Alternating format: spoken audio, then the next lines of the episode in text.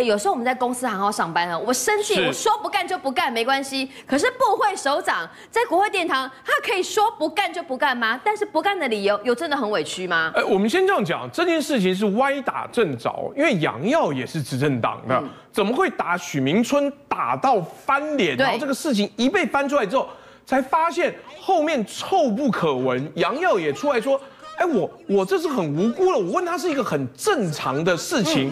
先讲是什么事情？这是高雄市政府哦，这整笔预算在这一段时间呢，要给四千万，里面呢，高雄市政府就拿到三千一百七十三万，嗯，而且呢，它是硬兜出来的。什么叫硬兜出来的？就业安定基金呢，是用来协助。民间的劳工可以持续就业，让他们能够领到稳定的薪资。顾名思义是这样，没错。哎，是，但是你看看高雄市政府提出来是什么？劳动女性工商纪念展演活动及主题影展，二身影纪实音乐剧场。也就是你想不到方法，把这个东西给到老公身上或是雇主身上之后，你就办活动，你就开开心心的，大家唱唱歌、表演、应演，这个演电影、演纪录片。但等等，这跟就业安全有什么关系？金额高达三千多万呢。好，那等于是那个就占四分之三，你才四千万，你三千一百多万都给他。好，可是杨耀的目的是探讨这笔钱给的合不合理嘛？第一个给高雄不合理，第二个。先射箭再画靶。二零二二年十一月啊，临时动议就说建议要跟高雄市政府合办相关活动。嗯，也就是你劳动部里面的救安基金哦，预先已经讲了，哎，我们之后要跟高雄合办活动哦。嗯，到了十二月的时候才编列的经费，然后才订立作业要点，通知各县市政府一个月内提案。哎，你等等。高雄是不是先知道了？对呀，你自己在里面讲说我们要跟高雄合办，高雄整整比人家提早一个月知道，他一定写得出更好的企划，一定做得了更好的规划，拿到最多的预算。那所以这个公不公平？不公平。没想到算进去之后更不公平，百分之九十八点六七的经费是给高雄市政府、屏东市政府、嘉义县政府。全部都是民进党执政，对，那国民党现在是拿了百分之一点三三，那更别提，呃，这个民众党执政的一毛钱都拿不到，嗯、新竹市没有、哦。那这样讲，你针对这件事情，劳动部怎么回应？他回应一个很烂的理由，他说，因为大家认为说他在拍陈其迈马屁嘛，劳动部啊，他就是拍陈其迈马屁啊，啊你你觉得不是这个？你你可以过来告我啊？你怎么可能先提出来要跟合作？再编预算，然后再编活动办法，然后让人家一个月要提案。他说有六个地方政府共提出七次计划，绝不是谁拍谁马屁。嗯，你先讲了，人家提早知道，你这不是泄题吗？泄题还不拍马屁？好，我们就推过来。这么夸张的事情怎么可能成真？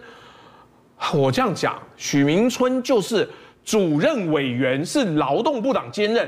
救安基金的管理委员只有二十九位，但是他不受立法院的监督，所以他想怎么花就怎么花，他爱怎么花就怎么花，嗯、那全部都是自己人。中央代表八人，主任委员一个人是劳动部长，劳工团体五个人，地方政府代表三个人，雇主代表五个人，学者专家代表八个人。全部都是自己人，因为是你自己挑的，你自己选的。嗯，当然许明春爱给谁就给谁，这一次就给了高雄市，而且更重要的是，哎，李彦秀出来讲了，他说救恩基金正常的补助是哪些？嗯、那没想到竟然补给经济部、交通部，又有经济部，甚至补贴到雇主基本工资薪资补贴了。哎，补了多少钱？二零二二年补了三十五点五亿，哎，嗯，你你记不记得我们讨论过啊？八千亿的疫后复苏跟特别预算，对，我们本来以为那个钱都是拿来补贴这种基本工资，或是升级输送观光业，结果嘞，没想到都是救安基金给的。那为什么？因为它方便好花。嗯，然后黄阳明也直接讲了，他说。这件事情是非常有争议的。三年前哦，许明春核定从救安基金里面拿出七十万，是跟国道收费员自救会的诉讼案件，他要聘律师，劳动部要聘律师，你等等，就业安就安基金不是应该帮助就业者吗？那怎么会劳工来告你的时候，你花钱雇律师来告他？告对，不合理，这很荒谬。结果动用理由更扯，叫做提升劳工福祉。那那搞屁！你等于是拿民众的钱用在不对的方向，所以真正的问题还有发生过，因为它实在太不受监督了。对，所以曾经发生过以少报多的诈领公款案，但现在看起来，就安基金的监督跟审核。依旧是一团乱。好，学仁哥讲了，就安基金哈，因为立法院没有办法监督他，他想怎么花就怎么花，里面的人员组成有问题。刚才说到二零一七年哦，就安基金管理委员会的刘进发，他办活动中曾经以少报多，诈欺公款，并且他判刑定谳之后，同年又续聘，没人管，难道会爆出这样子哈，三千多万元呢，随便给当成抛拍马屁？不是我这样讲，我直接补一句，这边补一句就好了，因为没人管。所以我把你再聘回来，对不对？嗯。那你以后要不要听主任委员呢？要啊。我决定要聘你，你，你给我工作哎，你戴罪立功。所以整个救安基金又变成越来越封闭，越来越固步自封，而且万人。管不了。好，那因为现在呢，我们看到这个明年的大选呢，箭在弦上。呃，这个国民两党的立委的人选呢，初选都发生互不相让的事件。我们从民进党的立委初选的监委之声来看啊，最近真的是梗图满天飞啦。是。王世坚跟何志伟到底谁会被毁灭？那有黑料爆料说，王世坚他涉嫌的是中泰花园拆除案。刚才刚才学仁跟我们聊到，中泰花园在松山区，其实并不是世坚议员跟何志伟的选区。为什么这个事情又被挑出来讲？到底背后谁？是引武者。呃，我们先这样讲，这件事情真的很奇怪，因为原来当这些梗图在网络上到处散的时候，很多人讲啊，中泰花园，我们听说很久了，你知道它缠寿四十五年，嗯，到现在一直没办法都跟，因为当时的地主跟前任建设公司有争议，中间甚至还有人因此而跳楼轻生。那这个案子怎么会跟这次的初选有关呢？啊，怪就怪在这里，第一个。这系列梗图有强调说黄成国跟王世坚都有介入，但你仔细看了那个报道，哎，他们站在两个方向，一个要缓拆，一个要快拆，那怎么会跟他们有关呢？嗯、更进一步再问，更奇怪的是，王世坚没有否认他有召开过协调会，嗯、那可是这不在他选区啊，对啊，这是在。中泰以前的中泰宾馆后面，在庆城街那边的一个建案，松山区。对，那跟王世坚的选区有什么关系？没有关系。结果今天有人跳出来说没有，我要帮王世坚讲话。蔡启芳跳出来啊，蔡启芳是哪里的立委？嘉义立委。那怎么会他跟中泰花园又有关系？他说我是中泰花园的当事人，要替王世坚说公道话。可是这个事情呢，等于是。整个战场一路打偏，打到中泰花园都更案这一系列的，说它有两百多亿，这个没有人可以估算，但是那是金华区非常重要的都更案，这绝对没错。中间的应该很大。你仔细一看，发现牵扯进去的人几乎都不在那个选区，嗯，没有人在那个选区。这里面唯一跟他完全没有关系，就连协调会没召开过，反而是何志伟。嗯，那。中泰换杜根案到底有多大的利益，让它变成这一次选战的一个重点，已经很难讨论了。但是这一个尖尾之争的。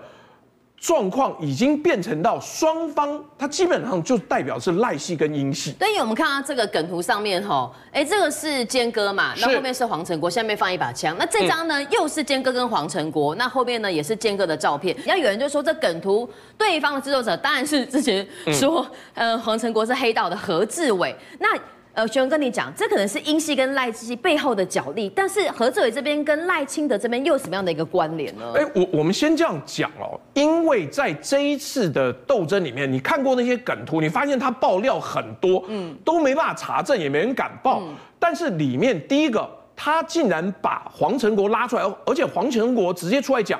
他说：“忍无可忍，无需再忍。嗯、为什么？因为党不是澄清了黑青黑金吗？对。那我以前有过江湖背景，嗯、我是黑。那金呢？他直接呛何志伟那边是红色财团。对。你们太可恶了，党要不要清理？那何志伟跟赖系的状况，就从以前他其实就一直站在赖系那边，他没有站在那么贴英系，嗯、而且上一次。”直接讲明了，上次他跟英系决裂是英系在选陈时中市长的一场选举里面，几乎完全排除所有的人，包含了高嘉瑜，包含了王，呃，包含了这个何志伟。对，你知道他们最后一场大造势，何志伟跟高嘉瑜是上不了台的。嗯，那所以那个仇怨从那时候建立了，到现在不过就是延长赛。但真正的问题是我们其实这个谈论过很多次了。第一个，坚哥为什么要跳离自己最有希望而且没有人选的？中山北松山，对，那你跳离了那边之后，你来到士林大同一个有现任立法委员的地方，到底为什么？嗯，双方绝无可能是因为啊，我觉得这里该选，我要在哪里跌倒哪里站起来。